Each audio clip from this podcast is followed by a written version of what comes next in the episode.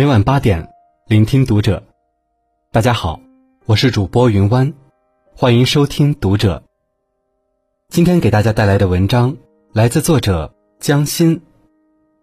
毁了孩子一生的话，你说过吗？关注读者新媒体，一起成为更好的读者。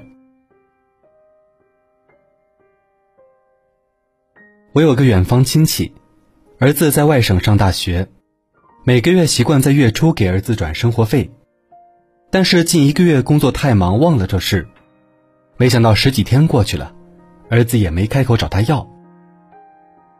用老子的钱还要老子先打电话，他有些恼火，决定就这样犟着，看看儿子能坚持到什么时候。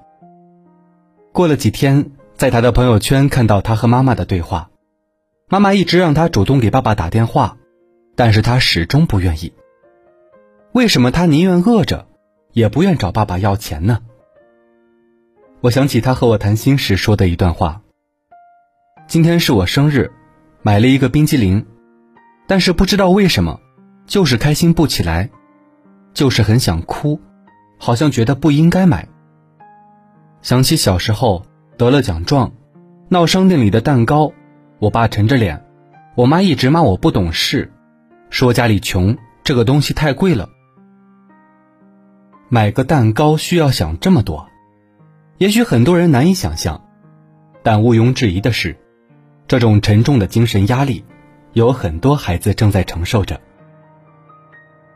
微博热搜上有一个久居不下的话题，因为穷而受过的委屈，其中有几条留言触目惊心。想谈恋爱又不敢，喜欢的东西也不敢买。主要是干啥事都畏首畏尾吧。赚了钱第一件事就是给父母添点东西，反正活着是挺累的。穷导致最严重的结果就是，在我心里立了一把尺，这把尺丈量任何可以与钱兑换的东西。购物一旦超出这把尺一点点，我就觉得愧疚与不甘。上一辈的父母，都是饱一顿饥一顿长大的，他们苦尽甘来半辈子，在生活中节俭一些也无可厚非。可怕的是，有些父母热衷于对孩子进行哭穷教育。平时我和你爸都舍不得吃肉，就是你回来了才做点尝尝。你知道我每天累死累活有多辛苦吗？你还不努力学习，你对得起我吗？我上班都要累死了，都是为了挣钱养你，家里已经很穷了，你非要买吗？这些耳熟能详的话，就像钝器一般，虽然没有锋利的刀刃，但是却给孩子一次次重击，久而久之，这些伤害积累成的内伤，久治不愈。有人说，这世界最难治的就是穷病，可心穷。比经济上的贫穷可怕多了。一味在孩子面前哭穷带来的伤害，不仅仅是物质上的短缺，还有伴随一生的自卑感。还记得那个丢了车票被打的孩子吗？因为丢了一张五元的车票，被母亲打得嚎啕大哭。身边的人看不过去，纷纷劝说：“不过是一张车票，再买一张就好了。”女人红着眼眶。可是我没有那么多钱。原来她是一个单亲妈妈，一个月最多挣九百，家里有常年生病的老母亲，还有一个娃要照顾，每个月都入不敷出。这九百块钱，要养活三个人。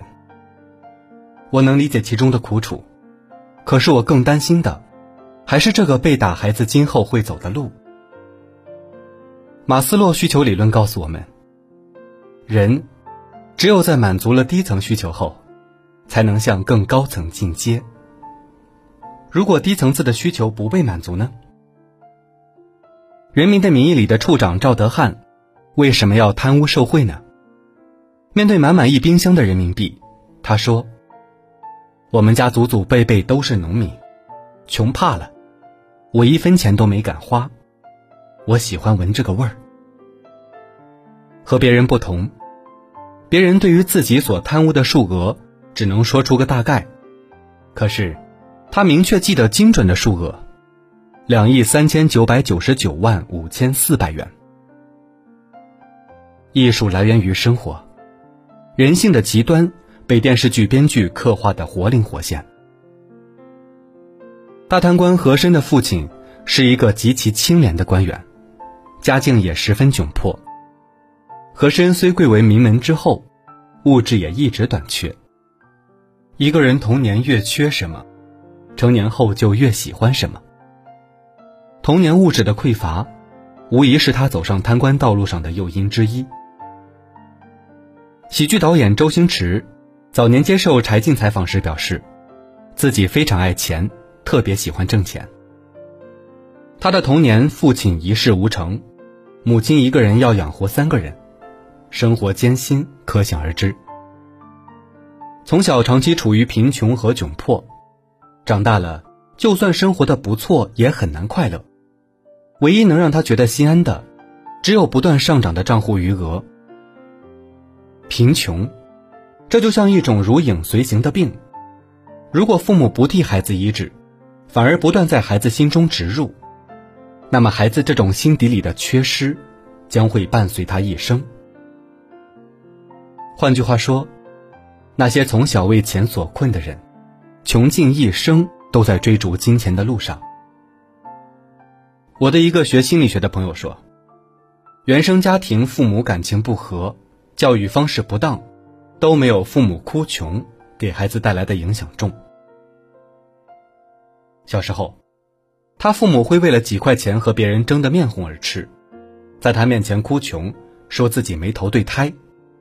导致他刚刚毕业那段时间，曾因为几百块钱和别人大打出手，也觉得自己时运不好，没找对父母。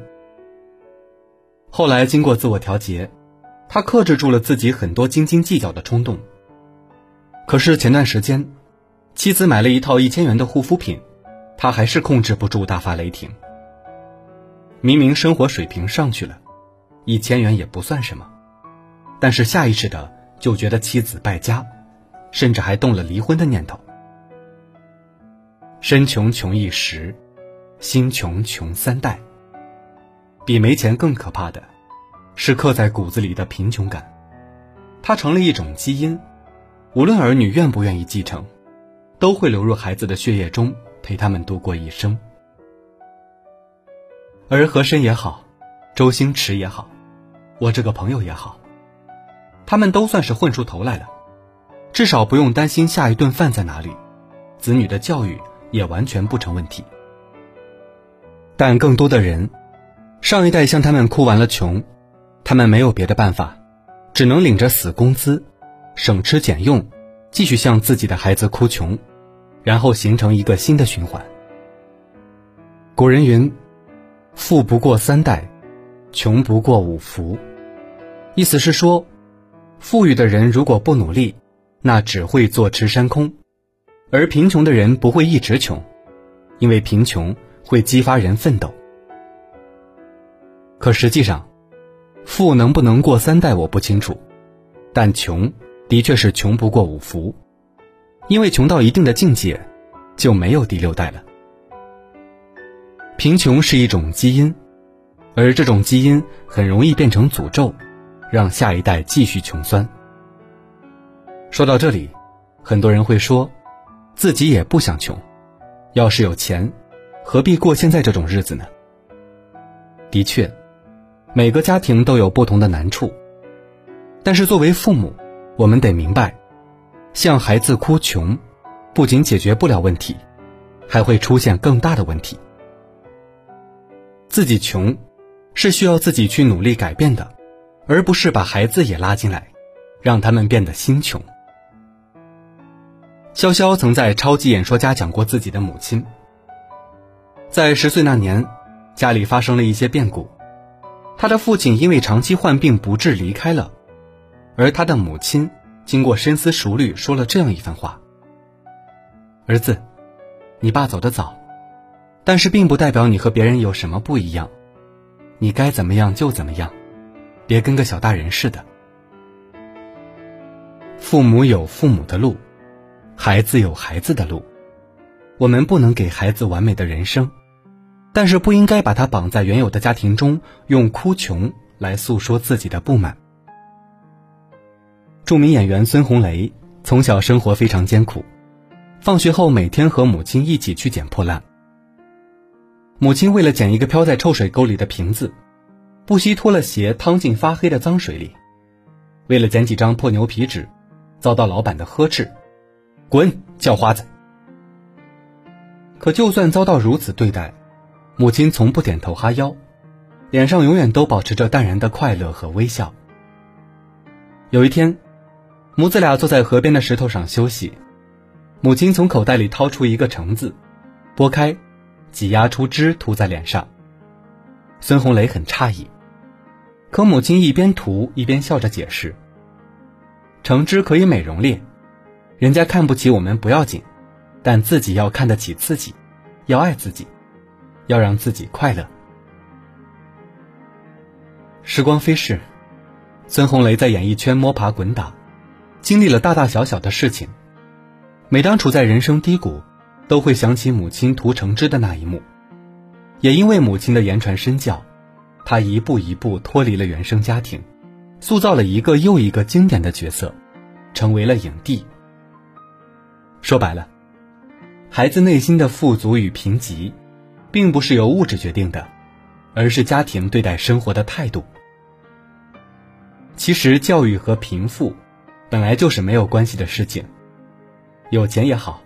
没钱也罢，为人父母，我们的目的都是为了让孩子更好的成长。我十分喜欢一句话：你给孩子创造什么环境，他就会成为什么样的人。哭穷，只会让孩子陷入深渊。为人父母，我们应该把爱过继给孩子，而不是贫穷。也唯有这样，他才能不被束缚。更好的走向自己的新征程。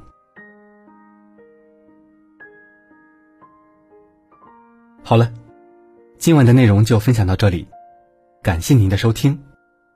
如果您喜欢这篇文章，不要忘了在下方点赞哦。